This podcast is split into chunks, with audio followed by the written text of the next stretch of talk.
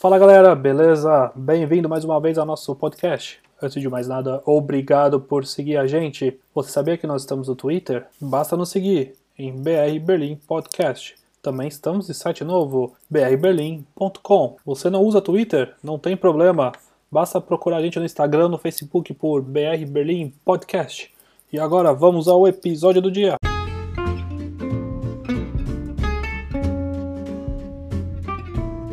E agora vamos às notícias de quarta-feira. Você está por dentro das novas leis de Berlim 2021? Fica aqui que nós vamos falar um pouquinho dessas. Também uma suástica foi encontrada rabiscada dentro do Bundestag. E a Alemanha vai ajudar a construir o maior túnel submerso do mundo. E no final iremos falar do clima com o vozeirão William Bonner de Felipe. Então vamos junto, galera. Bom dia para todos.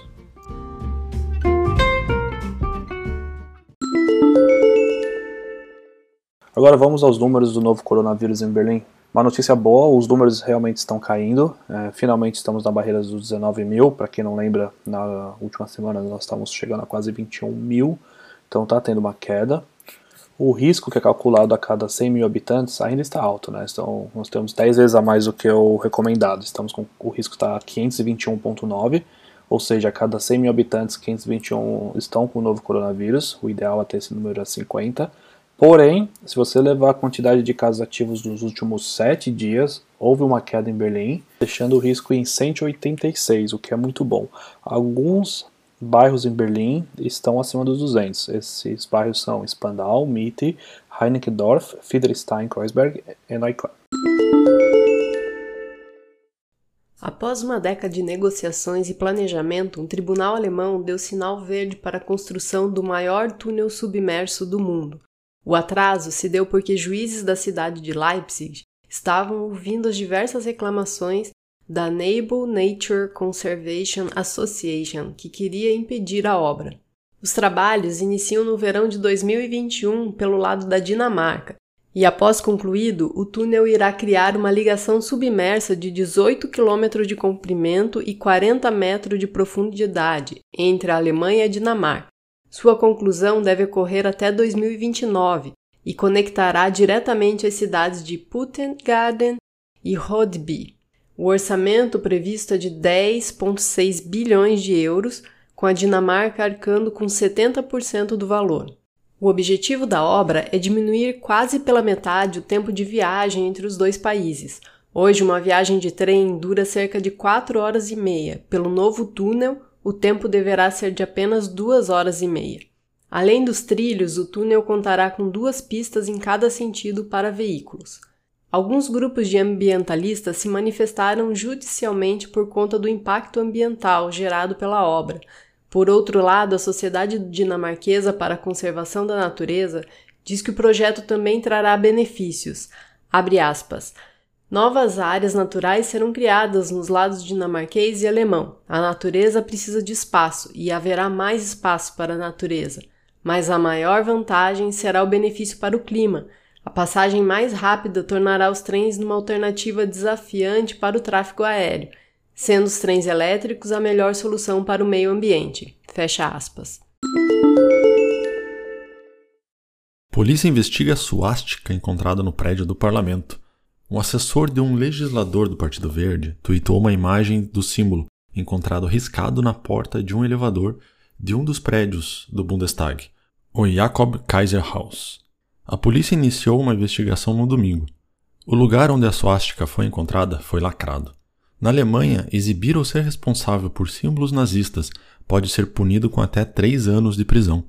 Suásticas e outros símbolos proibidos podem, no entanto, ser exibidos se forem usados para educação cívica, combate a atividades anticonstitucionais, arte e ciência, pesquisa e educação, cobertura de eventos históricos e atuais ou fins semelhantes. Isso significa que filmes e séries de TV geralmente estão isentos de tal jurisdição. Agora tudo que muda em Berlim 2021. Existem algumas leis novas entrando em vigor no início do próximo ano, e muitas delas prometem economia para a família e outras um pouco mais chatas. Né? Vamos às principais mudanças que você deve conhecer. Benefícios para quem tem crianças. Se você tem crianças menores de 25 anos, o Kindergeld vai aumentar 15 euros por mês a partir de janeiro. Ou seja, os pais receberão 219 euros por mês pelos primeiros dois filhos, 225 quando tiver três filhos e 250 euros por mês para os demais. O aumento no salário mínimo. Boas notícias, especialmente para quem trabalha em indústrias que pagam por hora, como garçons, por exemplo. O salário mínimo terá um aumento de 15 centavos, ou seja, o ganho por hora aumentará de R$ 9,35 para R$ 9,50. Esse também será um aumento gradual, que tem intenção de chegar a R$ 10,45 por hora até 2022. Para quem está em programas de trainee, o salário mínimo será de 550 euros por mês a partir de janeiro. E, finalmente, para quem não tem emprego, o seguro-desemprego mínimo será de 446 euros por mês. O fim do SOLI. Para quem não sabe, o SOLI é um imposto que foi introduzido após a reunificação para ajudar a reconstruir o leste. Ele será liquidado para a maioria dos contribuintes no próximo ano. O baixo nível de imposto para pagar o SOLI, como normalmente é chamado, será aumentado a tal ponto que os pais de dois filhos ou mais só pagarão se ganharem juntos 151 mil euros por ano. Enquanto isso, os solteiros terão que ganhar mais de 61,7 mil euros por ano para poder ter esse pagamento do SOLI. E o que, significa tudo isso que eu falei? É, em outras palavras, é 90% dos empregados agora provavelmente não pagarão mais o imposto, levado em consideração esses novos threshold que eles criaram. Agora uma notícia meio chata. Sabe aquele famoso Deutsche Radio que você recebe aquela cartinha a cada três meses? Então vai ter um aumento. O aumento parece pouco, porém é muito chato receber essa carta, porque eu, por exemplo, não assisto nada de TV alemã aqui. Então o aumento será de 86 centavos, né? Que é um, no se você dividir por, por mês, vai dar 18 euros e 36 centavos. E isso parece pouco, mas né, tava lendo aqui que as emissoras públicas, aqui, as que, as que fazem essa taxa, né, elas estão com um rombo de mais de 1,5 bilhões no seu orçamento, né? Então isso ajuda muito eles a, a financiar o orçamento deles, né? E tá tendo até uma briga no parlamento para recusar esse aumento, inclusive no partido do CDU, que é o da Angela Merkel, né? Que tem muita gente que não tá querendo pagar. E agora a notícia para quem tem carro, vai ter uma mudança que pode significar mais despesas para quem compra carro novo, né? Um, um, aumento no imposto sobre emissões será introduzido agora dia 1 de janeiro, que dobrará o imposto sobre veículos novos, com nível de emissão de CO2 de mais de 195 gramas por quilômetro quadrado. E por quilômetro, não por quilômetro quadrado, né? É um carro, né? Não é uma não é um apartamento.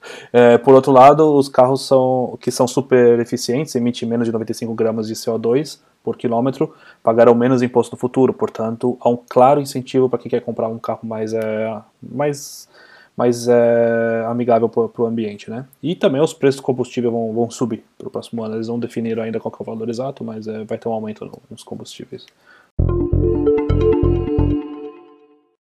Hoje e amanhã teremos o céu parcialmente nublado. Hoje a máxima é de 6, a mínima de 0, e amanhã a máxima é de 1 e a mínima é de menos 1.